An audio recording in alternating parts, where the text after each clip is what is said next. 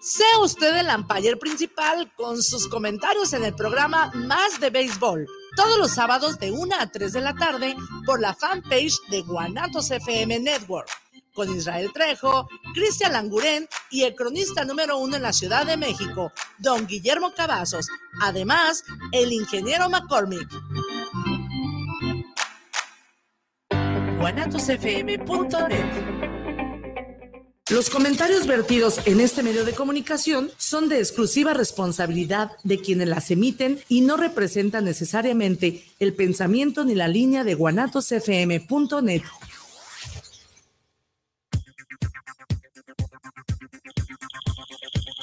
Hola, bienvenidas y bienvenidos a un espacio que se hace pensando en todos aquellos y aquellas que gustamos de aprender, crecer y evolucionar un poco más cada día, así como de aportar algo positivo a nuestro círculo familiar, a nuestro país y, ¿por qué no?, a nuestro planeta.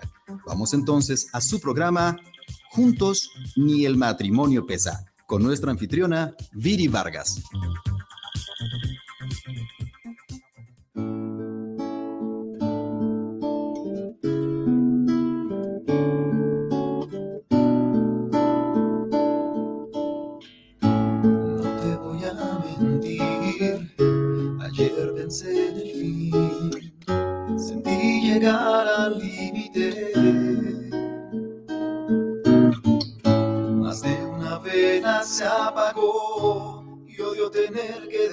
Adiós, no tengo fuerzas, se acabó. Según tú no queda de qué hablar, no solo quedan penas, no todos son problemas, que buscar respuestas. Yo te puedo ayudar y trata de empezar. Te ayudaré a empezar. Uh, volvamos a empezar.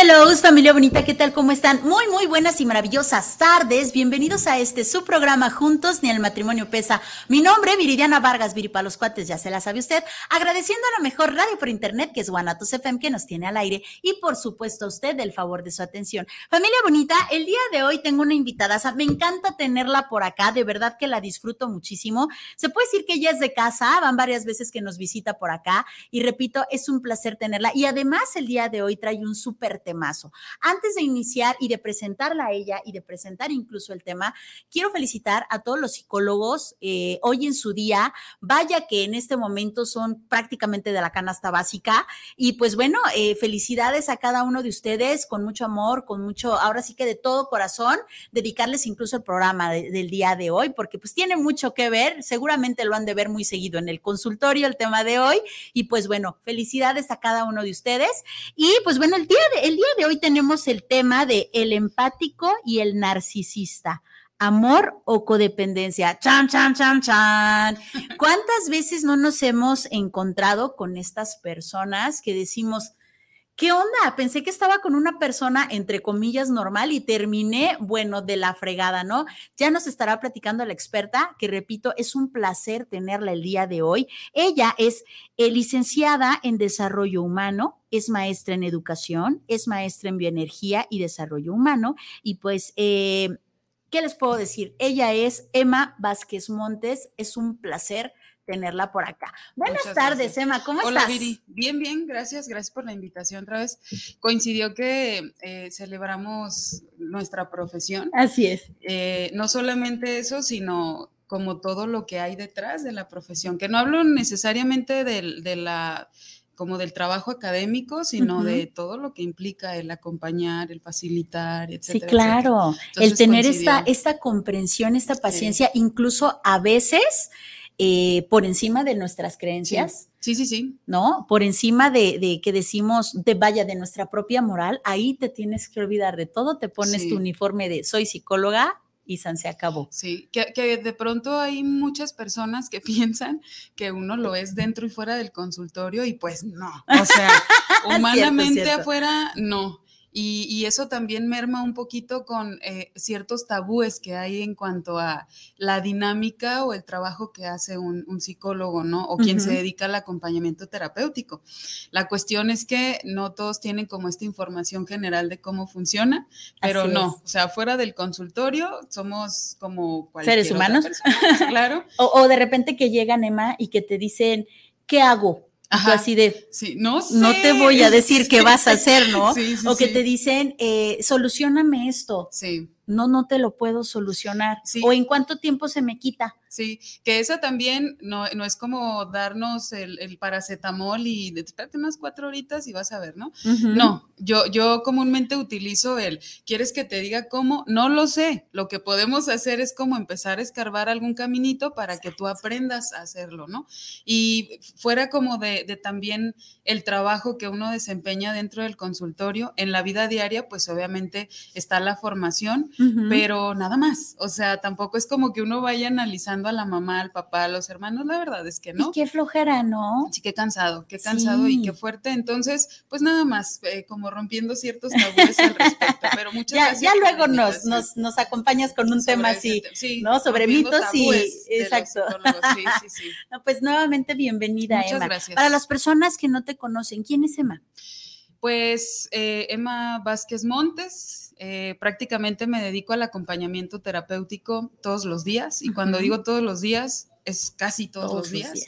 Eh, eventualmente, bueno, de pronto ahí andamos dando talleres, algunas conferencias, estamos aquí eh, y también, bueno, como esta, es- esta parte de la educación, ¿no? Dar clase, pero ahorita todavía no regresamos a esa dinámica, así que diríamos que 24/7 en el acompañamiento terapéutico nada más. Y vaya que tienes mucha chamba, ¿verdad? Gracias a Dios. Sí, es que es buenísima, familia. Si usted tiene una situación a resolver sin que le dé la solución, Sí, no, no aquí está. Emma, de Muchas verdad. gracias. Es muy apasionada, es, es un amor de, es un amor de, de, de psicóloga. Bueno, no es psicóloga, Ajá. pero es como si lo fuera. Es que Tiene mucho ajá. que ver, ¿no? Es que fíjate que cuando de pronto cuando me lo preguntan, me ahorro como toda la explicación y digo que sí. Sí.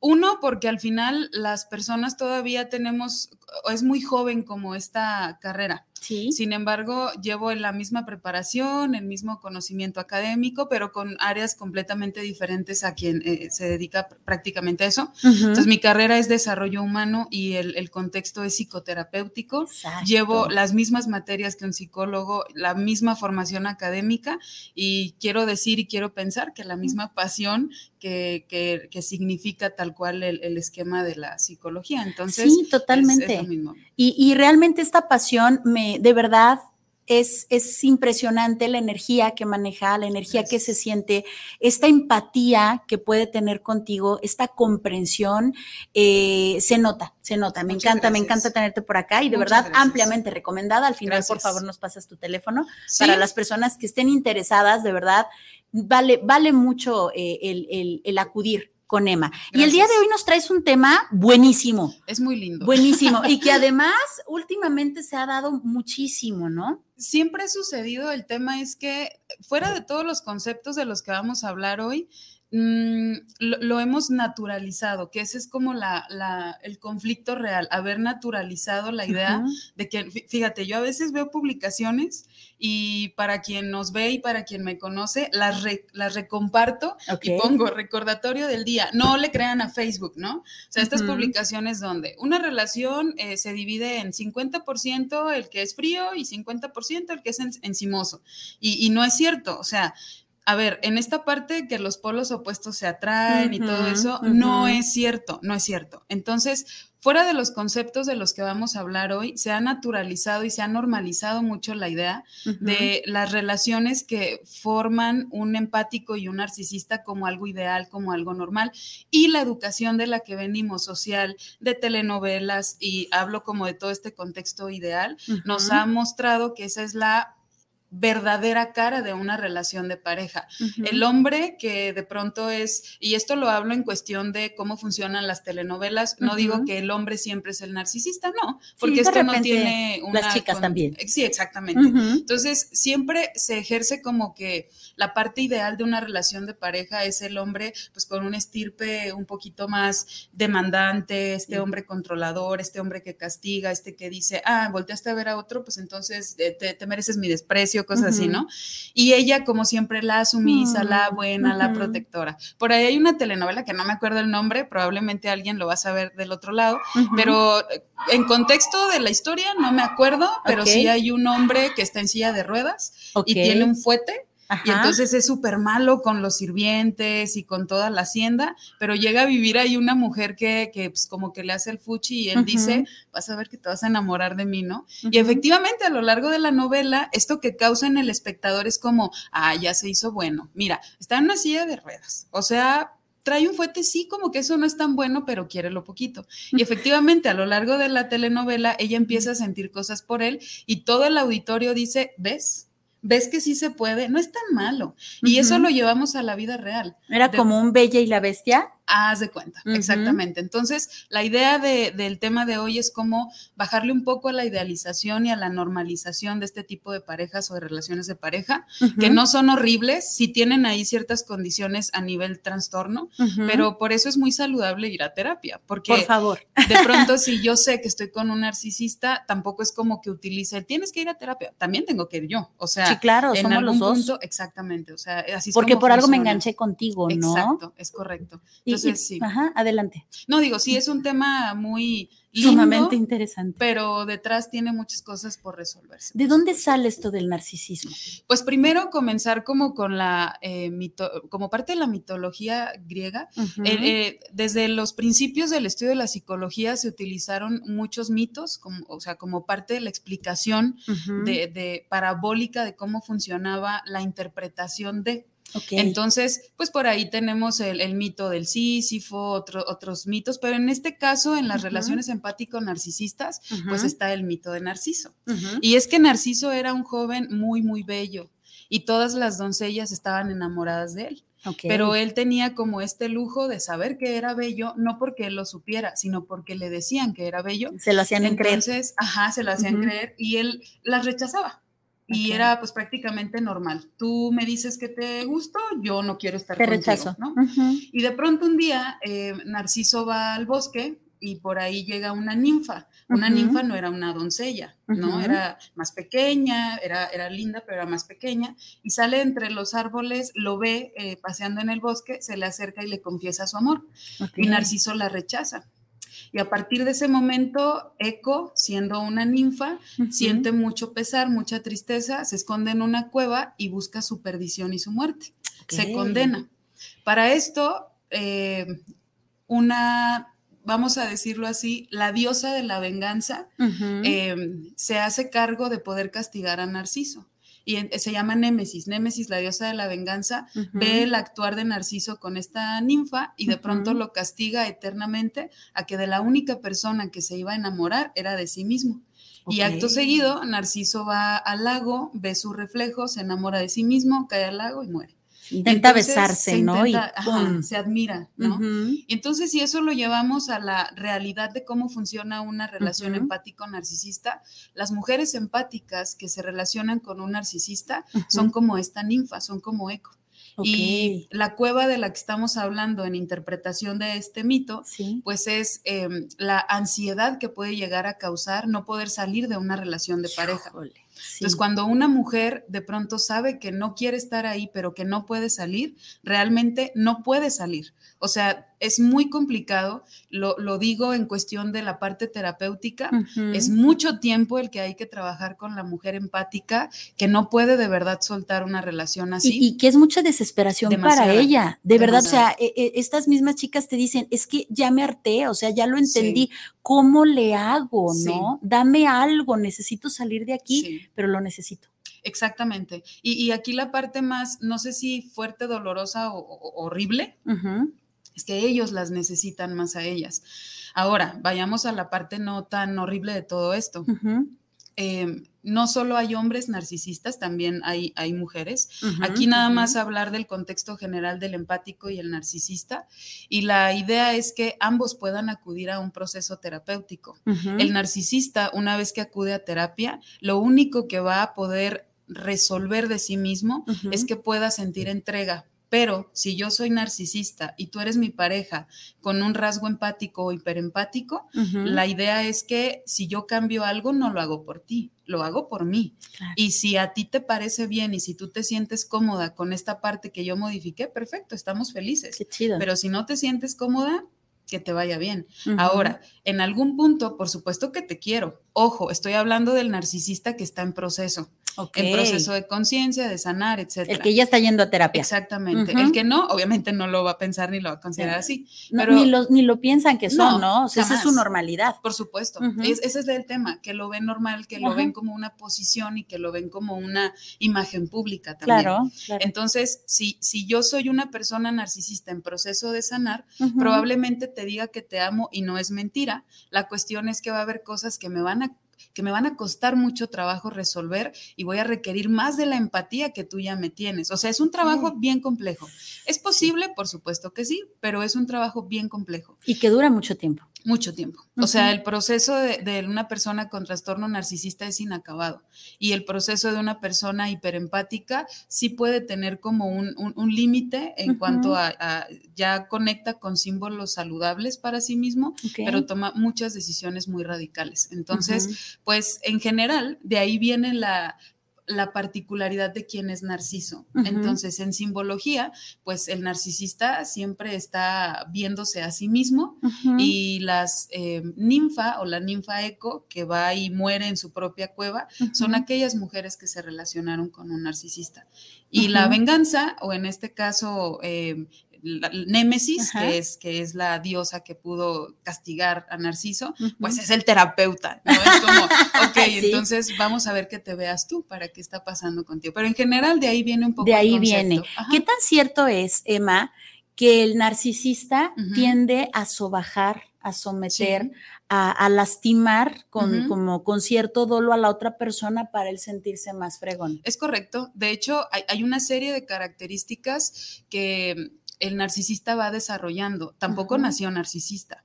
Y aquí entra un poquito o, o en gran medida cómo funciona la herida de la infancia también.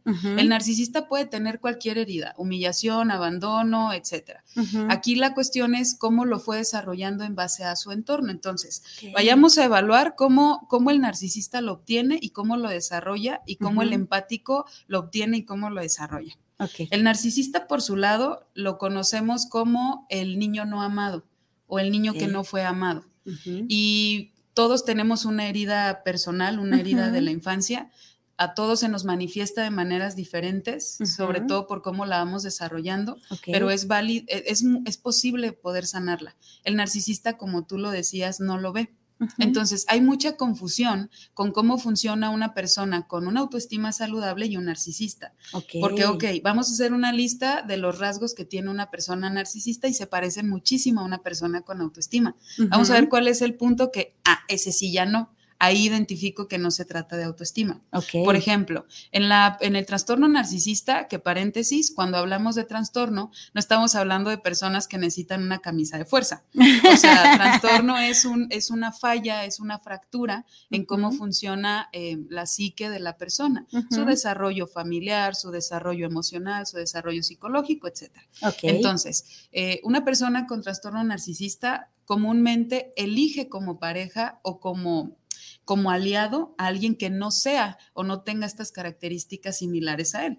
De lo contrario, entra en una competencia inconsciente donde nada va a resultar bien ni para el uno ni para el otro. Ujú. Entonces, parte de los rasgos que desarrolla una persona con este trastorno es, esta persona cuida mucho su imagen pública. ok. Y en el cuidado de su imagen pública, lo que no quiero es que pienses mal de mí. Entonces, si tú eres mi pareja y tú eres una persona empática, yo quiero todo lo que tenga que ver contigo. ¿Por qué no me presentas a tus amigos? Ah, ok, sí, te importo, perfecto. ¿Por qué no me llevas con tu familia? Quiero conocer a tus papás. Ok, vamos. Correcto. al empático le viene bien, porque es como, ok. Soy importante para él. Correcto. Y el narcisista, cuando conecta con el entorno de la persona, de la pareja empática, se los gana. O sea, tiene una facilidad para poder conectar, para poder llegar. A eso me refiero con que cuida su imagen pública. Ok. Tiene como esta sensación de ser importante. Estas personas buscan no llamar la atención, pero inconscientemente quieren esta atención y que la demandan por completo. En lo privado son personas que tienden a lastimar y transgredir de manera muy sutil a la que es su pareja. Por ejemplo, puedo decir, ah, ya te vas, ok, pero ¿por qué esa blusa? Ay, como que te va a dar frío al rato. No lleves suéter. ¿Para qué llevas suéter? Mejor ponte una de manga larga. No pasa nada, ¿para qué te vas así? Entonces, utilizo palabras que pueden ser pasivo-agresivas y que pueden ser muy sensibles a las necesidades de mi pareja y que para satisfacerme y ser empática conmigo, lo vas a poder tomar en cuenta y lo vas a cumplir. Entonces, no o sea, te vas a ir a cambiar. Por supuesto, pero ni enojada ni nada, es como, wow, claro, este hombre se preocupa por mí porque no quiere que me dé frío. Claro, mira, cuello de tortuga, manga larga, ¿no?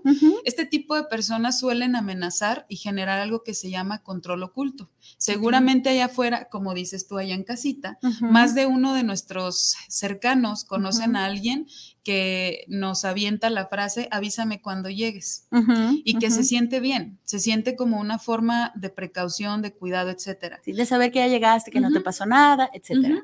Pero cuando ya estoy en una relación narcisista, ese avísame cuando llegues no necesariamente es una forma en la que me estás cuidando, es una manera muy sutil de hacerme saber que te tengo que avisar cuando yo llegue, por ejemplo. Entonces se empieza a expresar como eh, cierto control oculto. No te tengo cerca, pero el hecho de tener mi teléfono y esperar tu mensaje, eso me hace sentir con una ansiedad bárbara.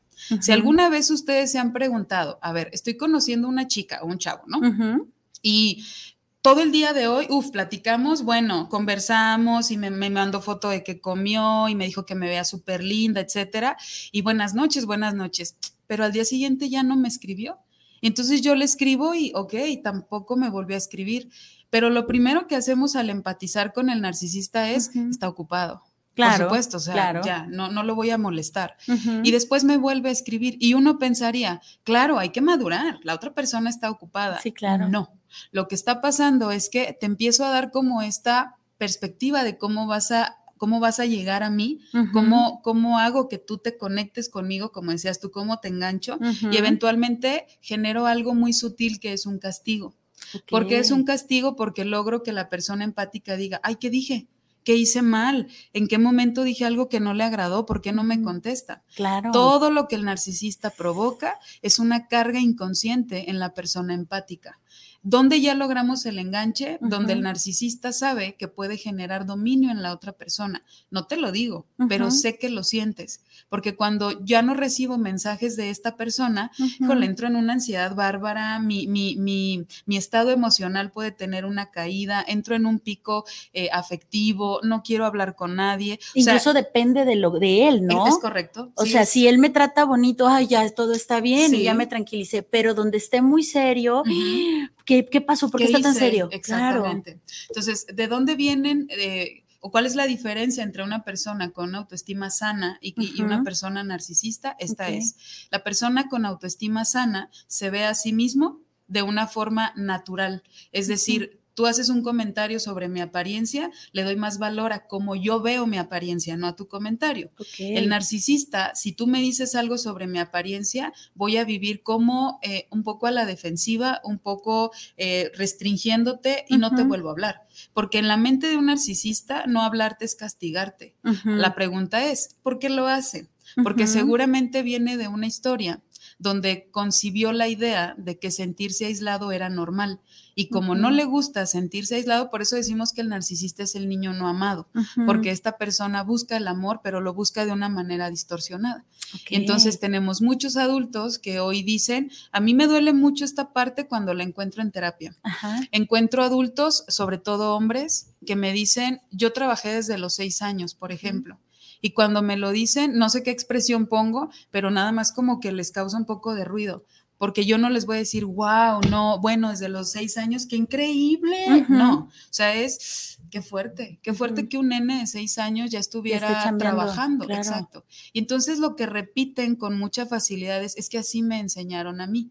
Esta persona que habla de esa historia no es narcisista. Esta persona desarrolló una gran empatía porque supo que tenía que ayudar a alguien más. Sí, claro. El narcisista se desarrolla en ambientes donde hay ausencias. Y entonces veo que existe una ausencia, me la invento ah, ok, la ausencia fue del amor de papá, pues me lo invento. ¿Cómo se supone que debe ser el amor? Pues un poco más invasivo, más fuerte, más rígido. Entonces, más allá de que me lo invente, lo empiezo a reproducir. Todo lo que nosotros pensamos, Viri, personas allá, el 99% de las cosas que pensamos son una distorsión de nuestra realidad. De acuerdo. Entonces, este nene que fue creciendo en una ausencia distorsionó que no es que a alguien le faltara, sino que él podía y te lo voy a demostrar. Entonces, ¿qué hago inconscientemente? Que tú, mi pareja empática, te voy a demostrar que me necesitas y te voy a demostrar que mi ausencia también te va a doler. Y que lo logran. Y lo logran. Es como un vaciado de la información, digamos así. Entonces, del otro lado tenemos al empático. Y el empático no es un niño no amado, es un niño rescatador. Entonces, cuando yo empático, el empático tiene una particularidad para poder relacionarse con los narcisistas. En general, empatiza con todos, padrísimo, pero tiene, hay una distorsión de cómo funciona su empatía. La empatía es algo que desarrollamos todos desde que somos pequeños. La diferencia es que cuando nuestra empatía se lastima, entonces doy un brinco a algo que se llama hiperempatía. Y la hiperempatía ya es un trastorno, porque al final no le veo un límite, no hay un límite. Yo permito y estoy disponible para que otras personas me lesionen. Sí, claro. Entonces, el empático o el que desarrolla este tipo de personalidad o trastorno, comúnmente llamado el niño rescatador, viene de un entorno más o menos así. Resulta que ve su escenario familiar, su contexto, y observa que hay adultos en, en, esta parte de cómo funciona su familia y que algo falta. O sea, yo niño rescatador, empático, me doy cuenta como que, híjole, creo que mi mami trabajó mucho y llegó muy cansada y cuando llegó cansada le gritó a mi papi y mi papi le, vamos a evitar eso. Entonces, yo voy a lavar los trastes. Sí, para que mi mami no grite y no grite mi papi y mi papi. Y bueno, lo ahorramos. Y ok, pasa el tiempo y se enfermó uno de mis hermanos. Claro, yo no me puedo enfermar, porque si yo me enfermo, entonces mi mami y mi papi van a discutir por eso, no hay dinero, etcétera. Ok. Y luego me van a dar un reconocimiento a mí, pero mi mami dijo que no puede ir porque tiene que trabajar. Y yo digo, claro, no importa. O sea, yo le digo a la maestra que no le hable y que me lo den a mí, no pasa nada. Entonces empiezo a distorsionar la idea de que no me necesitan. Pero yo hago que me necesiten. ¿Por qué? Porque me autoexijo que alguien note que existo. Ya vieron que lavé los trastes, ya vieron que no me enfermo, ya vieron que saqué un 10, pero nadie lo ve. Y esta es la misma tarea que voy a llevar a cabo en una relación con un narcisista. ¿Ya viste que me veo linda? Ah, sí, este, pero, pero no me gusta cómo te luce el anillo que justo traes en el dedo pequeño. Ah, ok. Y ya viste que, voy a lograr tal puesto en el trabajo. Ay, pero ¿para qué si todo el tiempo te estás quejando? Siempre hago un gran esfuerzo. Ahora, ¿cómo funciona el rescate? Lo distorsiono y lo llevo a mi relación de pareja. ¿Cómo va? Esto es sin el afán de que se sienta ofensivo, pero es lo que nos puede ayudar como referencia. Cuando yo quiero rescatar a un perrito en la calle que está asoleado, con una patita mm, atropellada, eh, lastimado, con frío, débil, em, etcétera, yo no lo quiero rescatar porque lo amo. Yo no siento nada por este perrito. Y ya sé que muchos van a tener una contradicción, solo es un ejemplo. Pero lo que no siento es amor. Amor no es. El amor es una construcción, el amor es una característica de libertad, el amor no, no nace con la vista, eso no es cierto. Entonces, ¿qué pasa? Que cuando quiero rescatar este perrito, nuestro primer argumento es, conmigo no te va a faltar nada. Exacto. Casa, cama, comida, calorcito. Yo te cubro todas tus necesidades. Exactamente. Te voy a rescatar. Y no es que tú me necesites, yo te necesito a ti. Entonces, ¿qué mancuerna tan importante hace un narcisista con un empático hablando desde dónde venimos lastimados y heridos? Ya sabrás que cuando un empático va a terapia, pues todo lo que eh, quiere sanar es al otro, porque viene con esta condición de rescate. Entonces, ¿qué quiero? Oye, es que él me trata, él me dice, él me cancela, él me castiga, él, él, él, él, y quiere rescatarlo. Lo primero que sucede en terapia con este argumento es, ajá, ¿y tú qué quieres? No, bueno, o sea, yo, yo quiero estar con él. Así pues, pero tú, o sea, tú contigo, cómo anhelas sentirte, etcétera. Y es una respuesta bien difícil que el empático casi, casi no puede dar siempre. Exacto, no le encuentra. No, está. No. Ni siquiera lo había pensado. Jamás, porque mi trabajo es rescatar al otro. Sí, claro. Ahí es donde empiezan como la verdadera relación de codependencia, porque nos necesitamos. Tú necesitas mi amor o mi rescate, y yo necesito a quien rescatar. Sí. Por eso es que se engancha tanto esta relación, por eso es tan difícil separarse, por eso es tan difícil sanarlo. Es correcto, justo partiendo de la idea de que es una distorsión. O sea, es una distorsión eh, lo que yo siento en base a ti, porque realmente no lo siento por ti. Lo que sí siento es que algo me hace falta en mi propia historia. Cuando de pronto lo confrontamos en alguna sesión, es como, y hubiera estado lindo que te enfermaras, ¿no? Es como, a ver, aguanta, como ¿Cómo? ¿No? El enfermo era mi hermano o quien lo padeció fue la abuela, pero hubiera estado lindo que alguien te dijera, ay, mi nena tiene temperatura, ay, mira, le voy a alguien que estuviera y conecta justo con la herida de, ya no sentir que tiene que rescatar, sino sentir que alguien le protege. Entonces, es, es como muy complejo todo el esquema de cómo existe este enganche. Lo que es verdad es que el enganche ocurre bajo una distorsión. Por eso terminamos o termina la persona muy lastimada, las dos.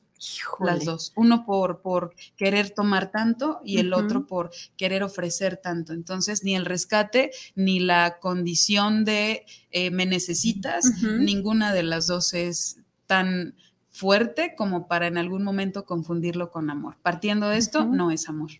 ¿Qué tan cierto es que después de cierta terapia, siempre estás sensible ante esto? Es decir, ya sea los dos se separaron, ya tuvieron sus terapias, cada quien tiene su vida, pero de repente a uno como que se acuerda que dejó el peluche, ¿no? Y como que dice, ay, no, ese era mi peluche, o sea, cualquier pretexto, ¿no? Déjase lo pido. Sí. Y entonces en ese momento se vuelven a enganchar. ¿Qué tanto cierto es esto? Es, es verdad, Quiere decir entonces que no fue el proceso adecuado. ¿no? No, se em, completó tal vez. No, porque lo más, mira, e, es un trabajo como de, mucho acompañamiento, porque de este lado, cuando se trata de acompañar a resolver al empático, por ejemplo, el empático tiene esta tendencia de seguir rescatando. Y a lo mejor no es mi ex, a lo mejor, ¿qué crees? Me estoy enamorando. Padrísimo. ¿Cómo es? No, pues mira, él me dijo que luzco muy linda. Y yo, ok, hasta ahí. Eh". Todo bien. Y de pronto es como, y ya este, llevamos, no sé, dos semanas saliendo y me dijo que quiere conocer a mi familia. Y ya cuando empieza a dar como la misma, ajá. Mm". Entonces, cuando paramos, hacemos un paréntesis y de pronto es, ¿ya te cachaste que estamos regresando a rescatar personas? No, nada que ver. Ok ¿Qué sabes de sus ex relaciones? Ah, bueno, sí me ha contado que lo tratan mal, que no lo aprecian, que no lo valoran. No, muévete de ahí. No, pero es que no, no te lo está contando porque realmente quiera hacerte saber que viene de relaciones dolorosas. Te está contando que necesita ser rescatado y tú estás diseñada para el rescate. No lo hagas. Aquí viene otra cuestión que ya es sugerencia metiche mía. Si van a comenzar un vínculo con una persona, lo que menos necesitan es hablar de relaciones pasadas, a menos que haya hijos de por medio, que estemos hablando de esta característica, por supuesto que sí, pero no de cómo viví mi vínculo emocional con mi expareja. Solamente hablo de las razones específicas que es importante mencionar si es que las hubiera, pero si no, si no existe esto, no, es necesario. es, que de repente somos medio curiositos, ¿verdad? Y cómo le hacías y qué te decía y el, chisme a todo lo que da. Sí, y que empieza a generar otra distorsión. O sea, pareciera que no, pero esto es un rasgo muy interesante del narcisista. El narcisista lo, dice tan sutil, te quiero llevar a cenar. Este lugar te va a encantar como no tienes idea. Y entonces quiero que sea una sorpresa, pero ya desde ahí te estoy predisponiendo a algo que te esperas espectacular. Sí, claro. Todo va increíble hasta que digo, yo ya había venido aquí. De hecho, vine con una exnovia. Ese comentario por mucho que suene muy sutil, muy natural, muy inocente, realmente tiene todo un contexto de por medio.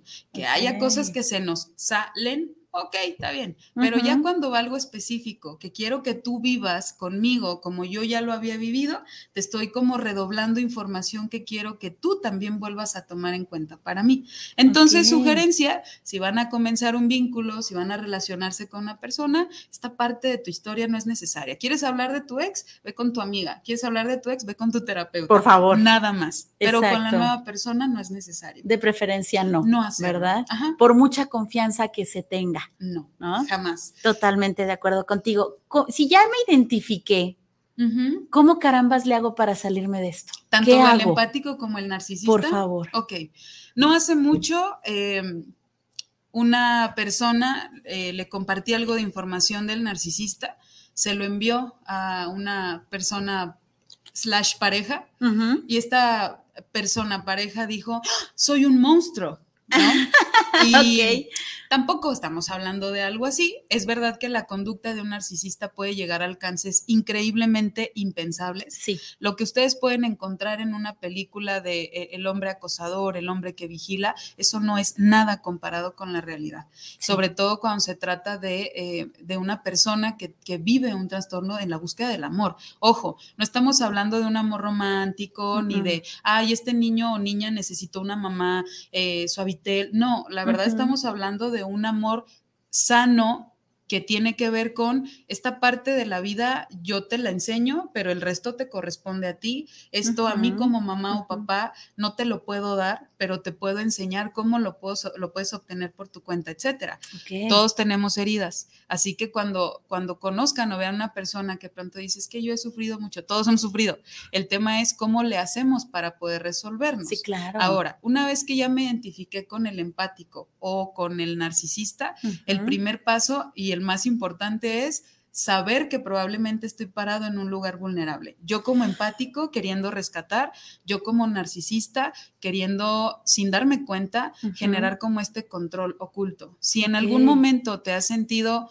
bien con la idea de, luego le contesto, este, y ya no le contesté y me tengo que disculpar porque no contesto, pero en el fondo sabes que la otra persona está sufriendo por esa respuesta, una parte de estos rasgos está aquí. El narcisista es muy competitivo, pero una competencia insana. El narcisista siempre busca eh, caer bien, el narcisista no, no, no busca enemigos, pero se los consigue.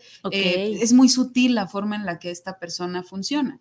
Y hace un momento decíamos cuál es la diferencia con una persona con autoestima saludable. Yo con una autoestima saludable te veo, soy empática contigo y me importan tus sentimientos. Claro. Yo con un trastorno narcisista no te veo. O sea, ¿quieres que hablemos? Yo no quiero hablar contigo. Sí, sí, sí, sigue hablando, pero no te veo. Tus sentimientos en este momento no, No me interesan. porque no quiero hablar.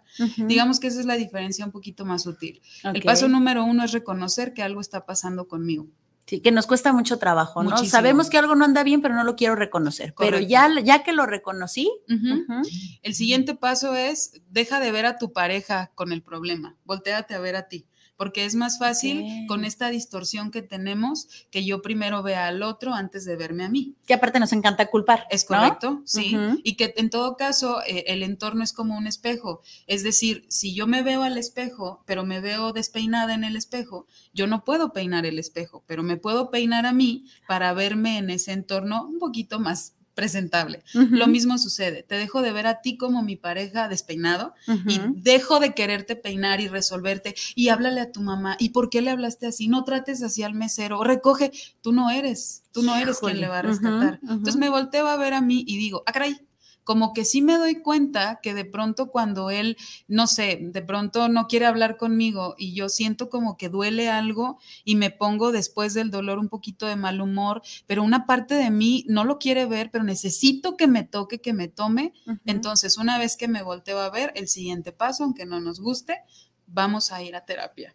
O sea, siempre es la recomendación. En terapia, en el proceso terapéutico, lo que vamos a encontrar eh, es acompañamiento para descubrir quién soy y cuál es la causa no distorsión, la causa real que me invita a poder elegir personas con estas características y sanarlo. Y que además es este empuje, este sí puedes, es este aquí estoy contigo, lo estamos haciendo juntas, porque de repente me es más fácil abandonar el proceso cuando estoy solito, sí. ¿no? O sea, me duele tanto que digo, no, la neta no, no puedo, pero de repente le dices, no, mira todo lo que has avanzado, claro que sí, sí puedes, ¿no? Entonces, este, esta parte de, la terapia también, no, esto también es parte de la terapia, donde nosotros, eh, en este caso Emma, te va a acompañar, te va a ayudar eh, a, que tengas esa valentía a que te la va a sacar, porque claro que la tienes, pero te, va, te va a buscar así, ah, mira, aquí estaba, no sabías, pero ahí te va. Exacto, sí. Y que también, digo, vamos haciendo como, cómo se ¿cómo sé que ya lo estoy sanando? Porque, ok, el primer paso es reconocerlo en uno, no en el otro. El segundo es buscar el acompañamiento adecuado. Hay muchas corrientes, hay muchas formas de, de llevarlo. Como alguna vez lo decíamos aquí, hay que buscar la adecuada con la persona correcta. Eh, por favor, cuando acudan a terapia, pidan la cédula de su terapeuta, eh, no vayan a asesoría psicológica, no vayan a coaching, porque ahí de alguna u otra forma es una aportación, sí, pero nada más, no pasa nada. Pero del otro lado, pidan la cédula, entérense de cuál es el, la, formación. Y una vez que así sea y encuentren como este espacio seguro, que es de lo que se trata, y se empieza a trabajar en el proceso, ¿cómo me doy cuenta que ya sé que voy mejorando? Esa parte también es importante. O ahí va. El narcisista por lo regular eh, necesita saber que va avanzando una vez que se identifica con la no codependencia. O sea, una vez que el narcisista dice, ya no necesito que me rescates, ya no necesito ser el centro de atención, me cuesta muchísimo, sí, pero en lugar de codependencia, a partir de este momento ya no quiero controlarte, es una lucha interna de todo el tiempo. Entonces ya no quiero controlarte, pero quiero empezar a sentir apego. Eh, disfrutar la empatía, que me cuesta mucho para el narcisista, este, eh, también sentirme recíproco, si me das, sé que una de mis tareas es regresarte, darte, ofrecerte, apapacharte, y es una, un trabajo todo el tiempo de mucha perseverancia. Entonces el narcisista empieza a identificar que no hay más control, hay un poquito más de apego saludable. Y el empático empieza a identificar que ya no es necesario que esté todo el tiempo disponible. Ya no es necesario que se quite pedazos de tiempo porque la otra persona lo necesita.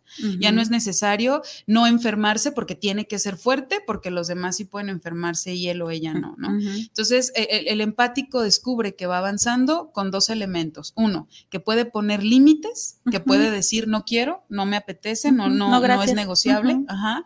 Y la otra es, sé que mi empatía es buena, está en mí, es válida, pero yo elijo eh, cuándo estar disponible y cuándo no.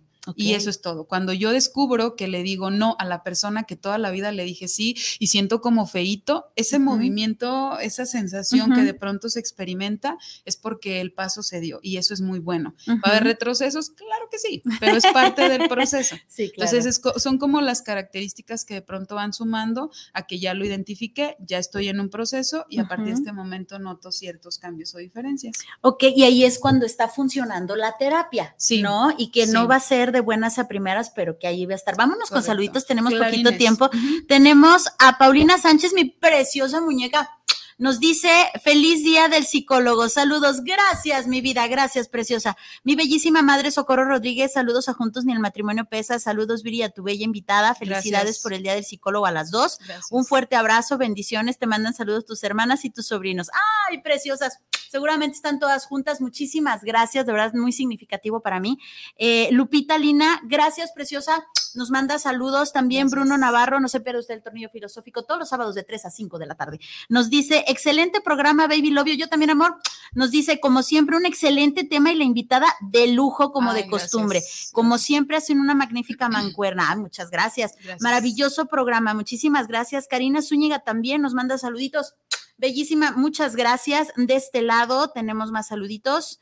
Em, los jóvenes nos mandan saluditos el programa anterior, ya sabe qué opinan los jóvenes, de seis y media, siete y media, nos dice, hola mami, te amo muchísimo, les está saliendo súper padre, saluditos a Juntos ni el Matrimonio Pesa, los escuchamos desde la Guzgue de Guanatos, ay, traviesos andan comiendo. Es un tema muy interesante y súper bien desarrollado, pues, como no, ¿verdad? Saludos a la excelente invitada, abrazotes mami, gracias mi vida, provechitos. De este lado, también tenemos a María Ruiz, eh, saludos, las escucho en Tlaquepaque, saludos saludos, felicitaciones por el programa de Juntos en el Matrimonio Pesa.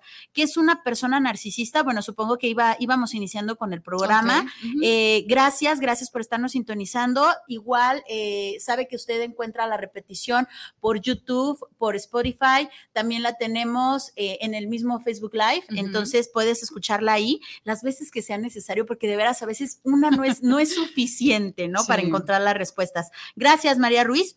Besotes. También tenemos a Gerardo Valadez. Saludos desde Zapopan. eh, desde Zapopan Centro para Juntos en el Matrimonio Pesa y, saludos especiales a ambas. Muchas gracias, Gerardo. Eh, José Luis Sánchez, saludos para el programa, saludos a Viri y a la guapa invitada. Gracias. En los gimnasios podemos ver muchísimos casos de narcisismo. Muy interesante también. Sí, eh, justo hablando de la distorsión, existen muchas formas de encaminar la distorsión. Está la distorsión corporal, está la distorsión, distorsión emocional. Eh, el- eh, me ha tocado ver algunos videos fuera del tema del gimnasio Ajá. de personas que literal están en la calle gritando por afecto y por amor y hay una gran distorsión de él. Si entre más gente lo vea, Ajá. entonces sé que más me vas a querer. Cuiden mucho lo que publican en Facebook también, porque hay una distorsión emocional y esa es una distorsión corporal. Por eso encontramos tantos en el gimnasio. es correcto. Y justo vayamos otra vez a la parte del niño no amado. Hay, un, hay una herida de humillación, que ojo, la herida de humillación no es eh, eh, esquinar al niño y decirle, ay, tú no sirves para esto, no.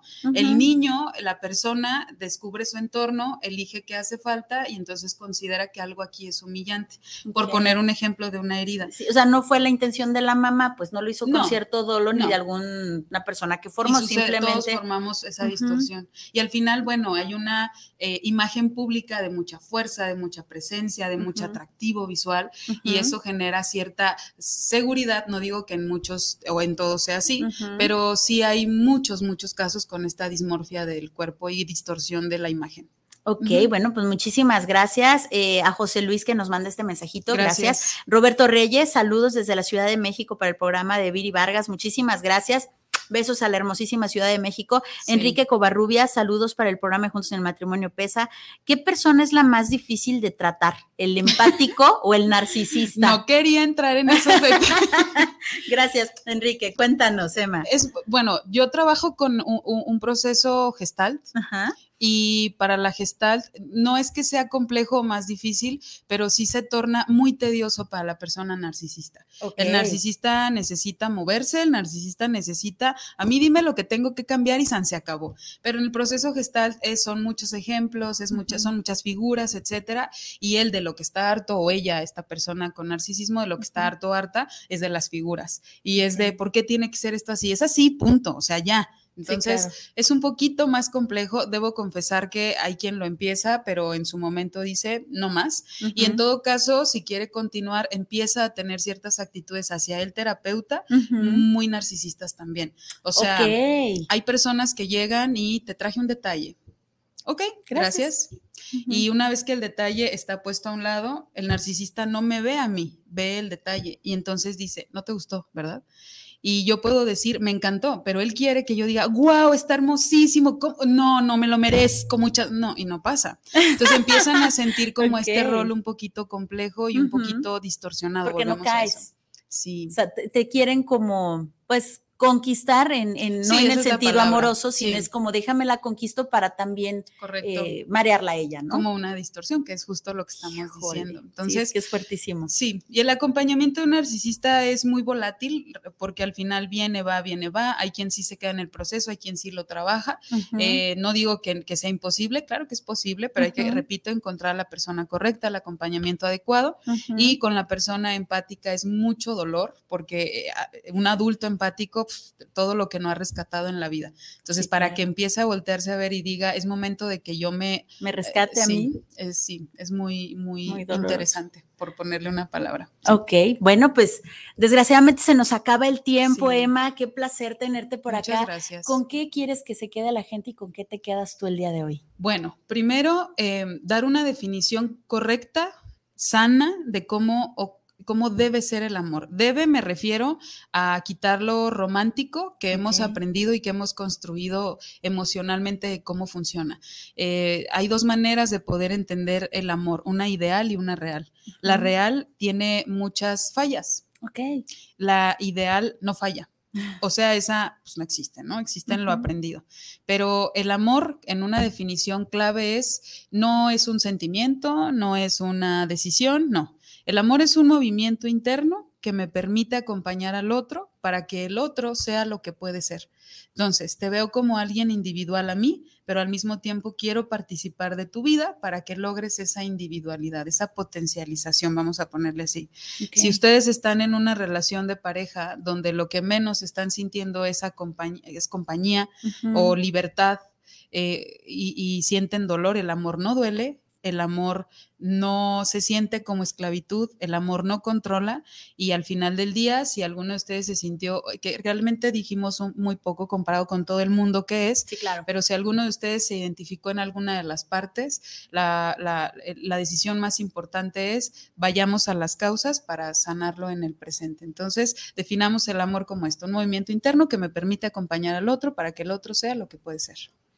¿Qué tal? Nada que ver con el yo te amo, tú me amas, te necesito, me necesitas, hagamos, bueno, no, así eso de maripositas y demás, no. Ok, perfecto. ¿Cómo te encontramos, Emma? Pues estoy en Facebook también como Emma Vázquez Montes. Realmente no, no utilizo mucho las redes. Afortunadamente, por ahí se ha pasado la voz de, del acompañamiento. Entonces, pues nada más estoy como Emma Vázquez Montes en, en, Facebook y pues mi teléfono que prácticamente. ¿Quieres darlo? Adelante. Sí, 30 33 33 90 33, 38, 60, ni yo me lo sé. 33, 33, 90, 38, 60. Ok, perfecto. Eh, ¿Tu horario de trabajo? Pues mm, lo interesante sería como el contacto primero, conocer el horario de la persona y ver la agenda. Ya sé, suena un poquito como, ay, sí, pero sí, la verdad está ahí un poquito saturadón. Entonces, les agradezco mucho este, la paciencia a quien la tiene, ¿no? Y quien lo requiere también. Perfecto, Emma. Pues muchísimas gracias, de verdad. Este es tu programa, lo sabes, es un placer, un deleite tenerte por acá. Ya sabes que te admiro muchísimo. gracias, gracias, por,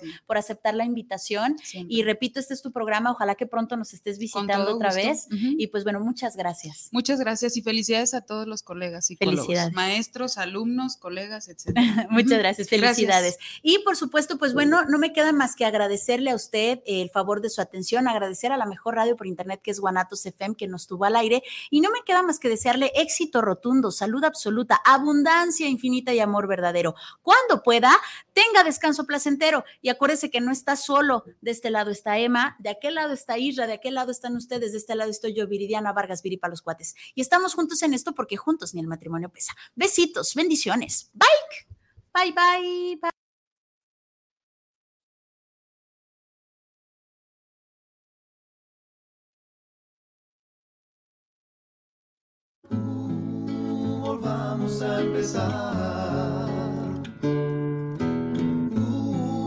Volvamos a intentar.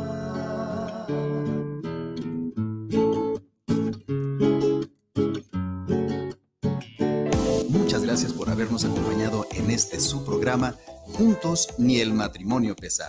Deseamos que todos nos hayamos llevado algo positivo. Hasta la próxima semana.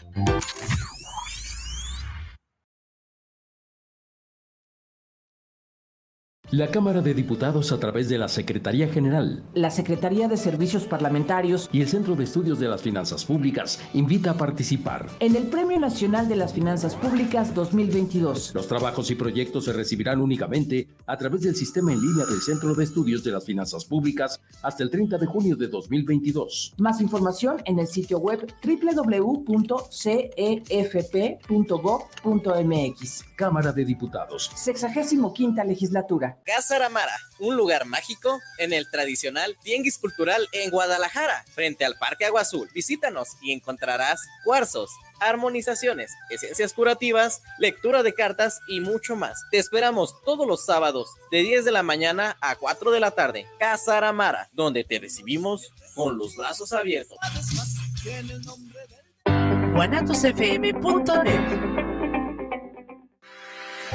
La prevención patrimonial no es un juego. Por ello, en Amasfac, Asociación Mexicana de Agentes de Seguros y Fianzas AC, creamos valor con agentes profesionales de seguros y fianzas certificados. Acércate a tu agente profesional certificado en Seguros de tu Estado. Contáctanos en www.amasfac.org. La moda es nuestro idioma. AMPM Boutique somos una tienda que manejamos ropa de importación y marcas 100% originales. Nos encuentras en redes sociales como AMPM Boutique en Facebook, Instagram y TikTok. Físicamente nos encontramos en el local del Tenis del Sol los días viernes y domingos de 10 de la mañana a 4 de la tarde. Hacemos entregas en todo Guadalajara y envíos a la República Mexicana. Te dejamos nuestro teléfono por WhatsApp o atención personalizada 3322 57 1372. AMPM Boutique. La moda es nuestro idioma. Fíjate que amanecí con un torcidón en la espalda, o será que no tomé mucha agua. Aguas con el agua, acuérdate del riñón. Este domingo, la visita de nuestro nefrólogo de cabecera. Hablaremos de los derechos de la infancia y conversaremos con Andrés Fernández, artista plástico, el recuerdo de una gran voz, el samurái de la canción Pedro Vargas. Además, en el estudio, la leyenda, los rebeldes del rock. Tenemos una cita a las 10 de la noche este domingo en la Hora Nacional. Sergio Bonilla y Fernanda Tapia. Los invitamos a escuchar el sonido que nos hermana. Esta es una producción de RTC de la Secretaría de Gobernación. Jaque al Rey, tu espacio de ajedrez. Aprende con nosotros, inscríbete en e-medio chess.mx. Ven, juega y disfruta de nuestras deliciosas hamburguesas, pizzas, pan y café. Te esperamos en Nicolás Romero número 290, entre Garibaldi y Reforma, Colonia Santa Tere, Guadalajara, Jalisco. Jaque al Rey, tu espacio de ajedrez. Los invitamos a escuchar tu programa ¿Qué opinan los jóvenes? con Ángel Gabriel y Rogelio Emiliano todos los viernes de 6.30 a 7.30. ¿Dónde más? Por Guanatos CP. Semillas JS los invita a escuchar su programa Luz y Suelo todos los viernes de 7.30 a 8.30 de la noche por esta señal de guanatosfm.net. Todos los miércoles, en punto de las 5 de la tarde, tú y yo tenemos una cita. Un programa donde encontrarás charlas, entrevistas y música para ti. Recuerda, nuestro invitado especial eres tú. Tardes de luna, escuchando tu corazón. No te lo puedes perder. En la Cámara de Diputados aprobamos eliminar el requisito de uso correcto del lenguaje